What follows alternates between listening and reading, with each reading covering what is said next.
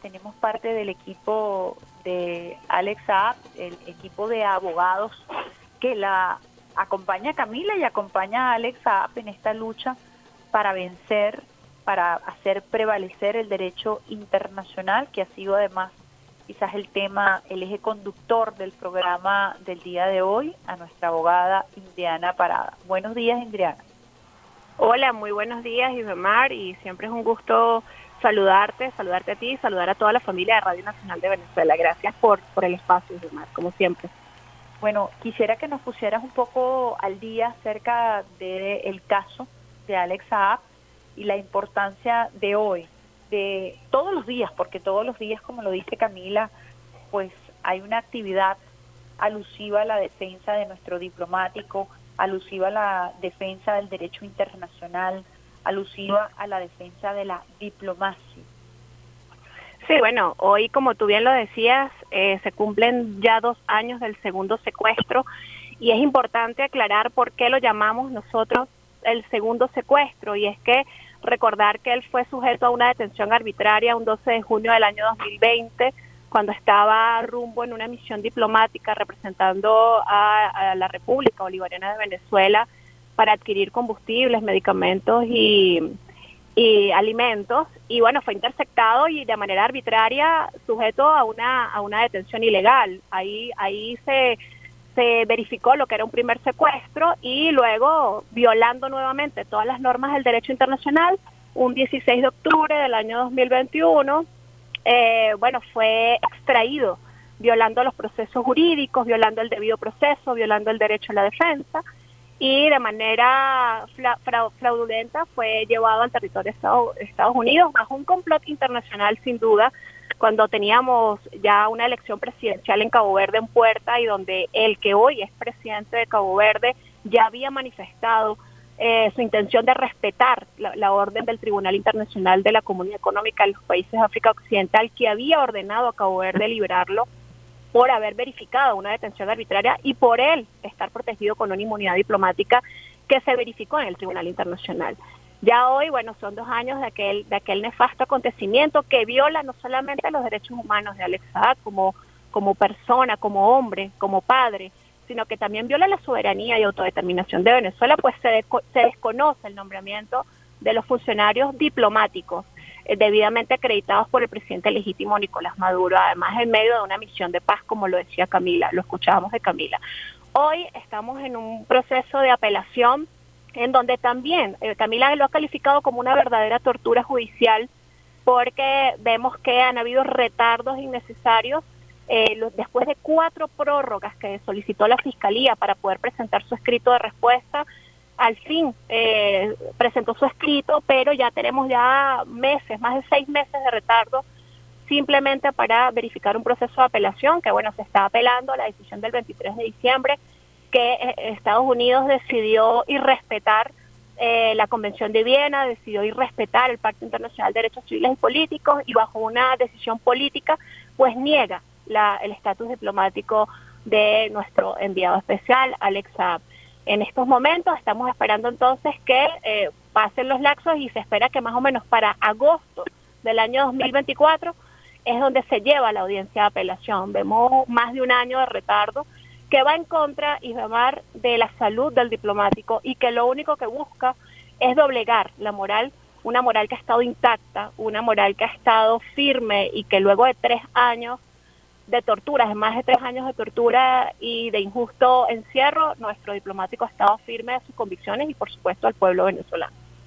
Tú has calificado el caso de Alex Saab y lo has calificado a él como un prisionero de guerra. Yo quisiera que eh, ampliaras un poco esta tesis que has planteado incluso en un libro. Sí, el, cuando hablamos de como un prisionero de guerra, hablamos de que Venezuela está sometida a una agresión Venezuela desde la declaración nefasta del año 2015 por Barack Obama, en donde nos declara una amenaza inusual extraordinaria, a partir de allí vino un conjunto de agresiones que están recogidas en 930 medidas coercitivas unilaterales, que ya el propio, ya el propio Consejo de Derechos Humanos de las Naciones Unidas eh, lo, ha, lo ha verificado y lo ha calificado como, un, como unas medidas ilegales. De manera que cuando me, he dedicado a estudiar un poco esta tesis, esta teoría de una guerra llamada guerra de sanciones, y cuando nosotros verificamos la forma y la estructura que usó Estados Unidos para agredirnos, podemos decir que estamos en presencia de una verdadera guerra. Ahora, Alex Saab sale a combatir estas medidas, sale a combatir esta, esta agresión y en medio de, la respuesta de Venezuela, en, medio de lo que es la diplomacia de paz, pues fue interceptado y fue secuestrado. ¿Para qué? Dos objetivos principales. Impedir que a Venezuela le llegara en ese momento alimentos y combustible porque era formaba parte del plan de agresión y de guerra contra Venezuela llevar al colapso, como lo dijo Donald Trump en recientes declaraciones. Eh, la, misión de Alexad logró romper ese colapso, logró eh, que llegara a nuestro país combustible en el año 2020 cuando estaba, estábamos ya a pocos días de estar en, en, desabastecimiento total de combustible. Y por otro lado, eh, enviar un mensaje al mundo, un mensaje de terror en que cualquiera que pudiera trabajar con un país ilegalmente sancionado, caprichosamente sancionado por Estados Unidos, iba a ser castigado. De manera que Alex eh, tiene todas las características para llamarlo un combatiente de una nueva forma de guerra, una guerra de sanciones, que ya el, propio viceministro William Castillo, la propia vicepresidenta ejecutiva en organismos internacionales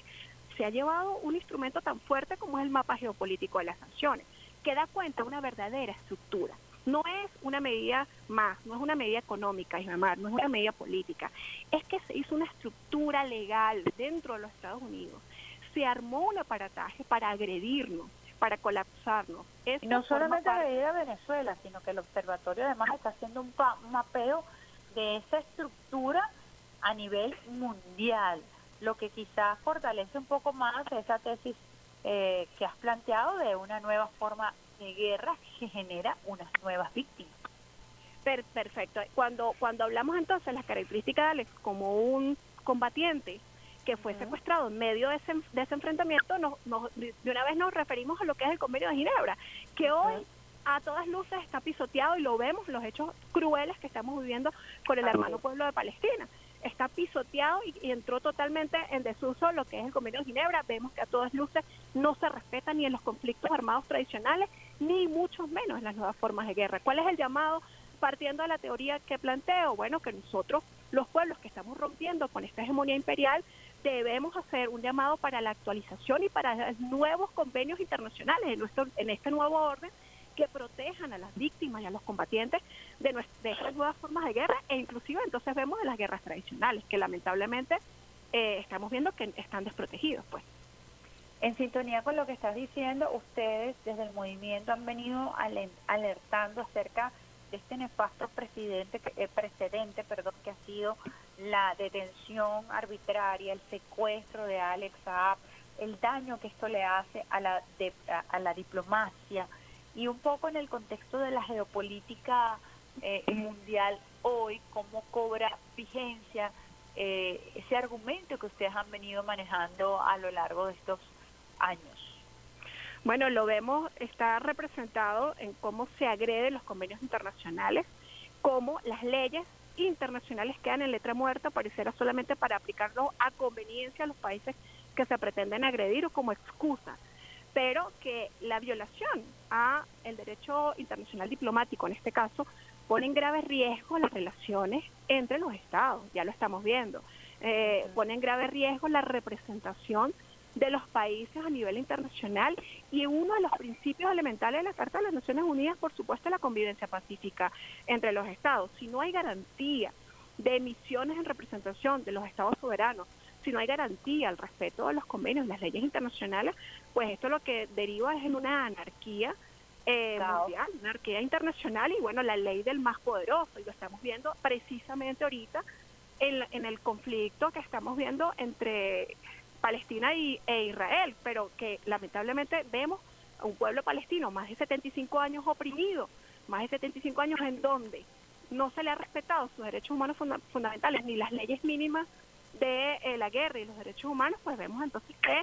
eh, eh, un Estados Unidos que apoya un genocidio, un Estados Unidos que a, través de caprichos y de medidas unilaterales impone castigos eh, violando la propia, las propias normas internacionales, pues vemos que hacia allá, hacia allá nos ha llevado el mundo, o sea, hacia una anarquía internacional. En el caso de Alex Saab, se castiga a un diplomático por eh, tratar de apoyar a un pueblo. En el caso de Palestina es más grotesco. Iba creo que perdí conexión ahorita. Aló, aló. Aló. ¿Aló? Ajá, en el caso eh, de Palestina, estamos hablando ya no solamente de un individuo, sino estamos hablando de un castigo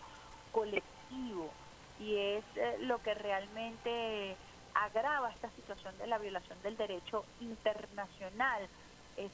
es, decir, desde el gobierno extremista de Israel se castiga a un pueblo entero. Y esto agrava un poco más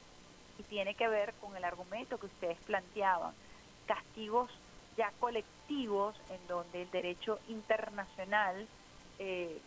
no importa, importa la ley del más fuerte y es prácticamente también el aniquilamiento del concepto de Estado-Nación. Y por eso siempre el caso de Alex Saab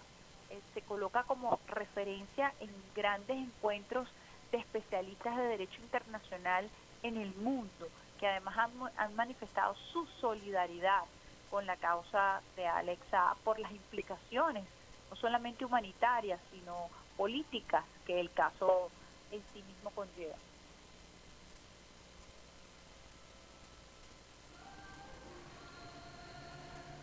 Ajá. Hemos perdido la conexión con, con Indriana en esta, en esta interesantísima conversación a dos años eh, del segundo secuestro de Alexa. ¿Me escuchas? Te oigo perfecto. ¿Tú me oyes? Sí, te escucho, te escucho perfecto. Perfecto. Que acabas de hacer una reflexión bien interesante con respecto a las, a las consecuencias, al impacto político de lo que vemos en el caso del diplomático. Fíjate, cuando se agrede al Estado-Nación, eh, recientemente en la respuesta, en el escrito de respuesta de la Fiscalía, el argumento que nuevamente esgrime la Fiscalía de Estados Unidos para mantener una detención ilegal a nuestro diplomático es que ellos insisten en desconocer la autoridad legítima del presidente Nicolás Maduro. Pero ellos en este escrito fueron más allá y es mucho más peligroso, porque ahora dicen desconocer la soberanía de Venezuela bajo el gobierno de Nicolás Maduro.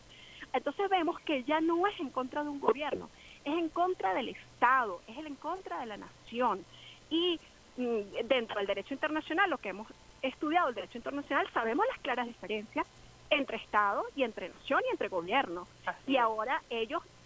deciden escribir en su escrito de respuesta que desconocen la soberanía de Venezuela y desconociendo la soberanía, desconocen a cualquier representante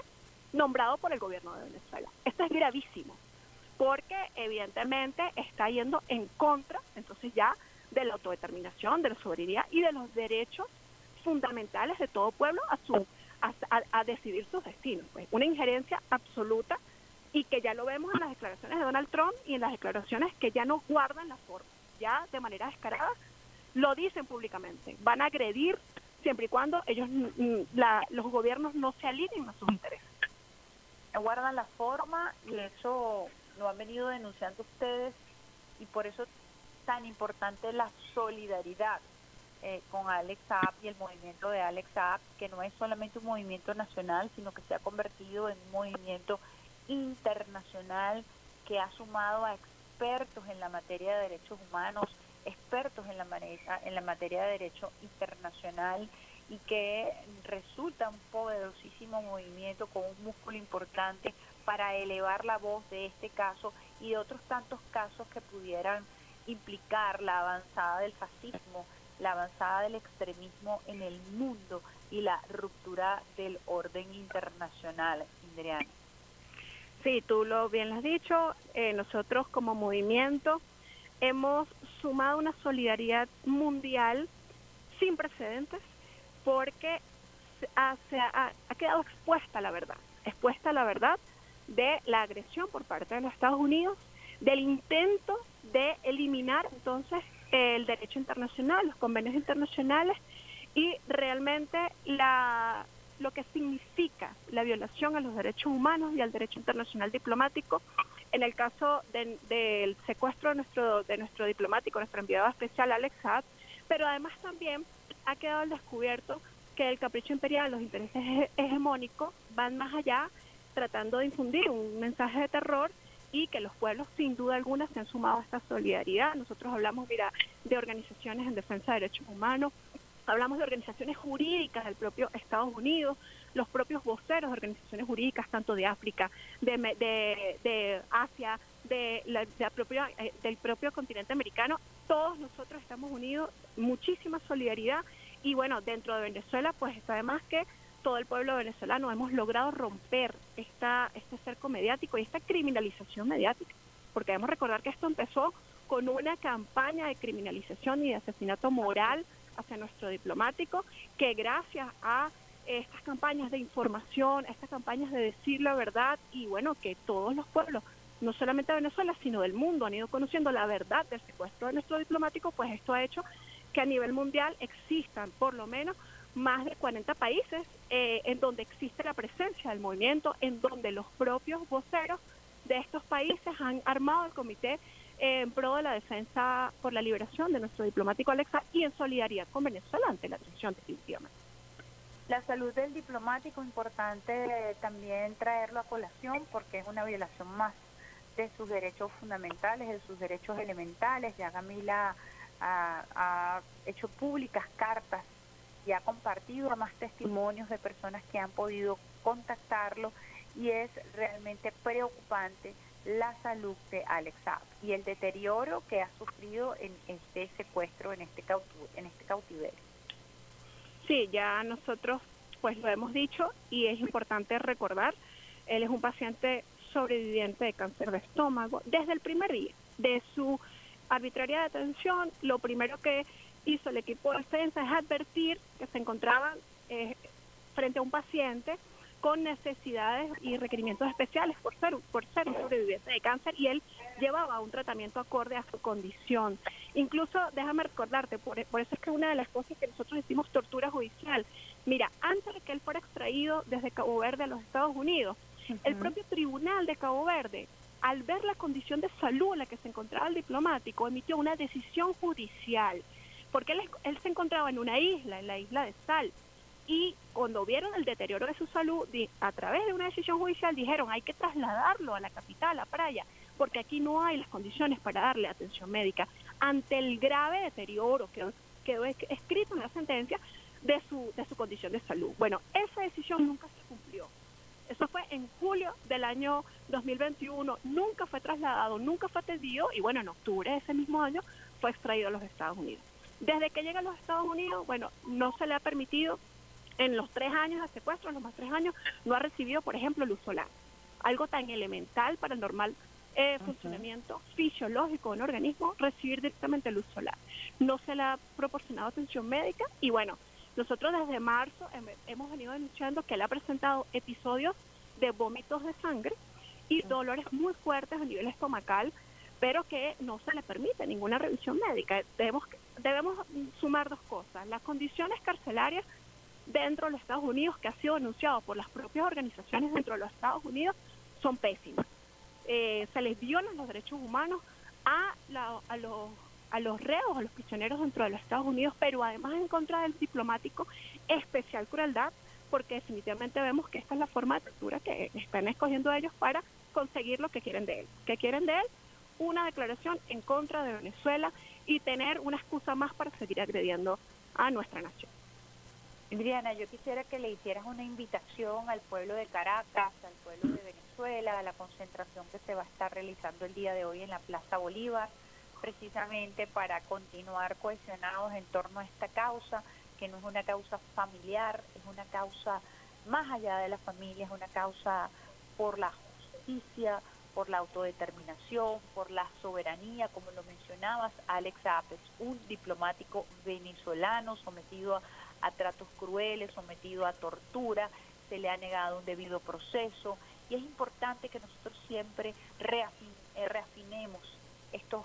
términos, estos conceptos que nos permiten eh, avanzar en una línea discursiva porque enfrentamos, como lo decíamos, una guerra mediática, una guerra de descalificación moral a quien salió fuera de nuestras fronteras para romper el bloqueo, hay que decirlo así, y tratar de buscar alimentos y comida en los momentos más difíciles para nuestro pueblo producto de las sanciones.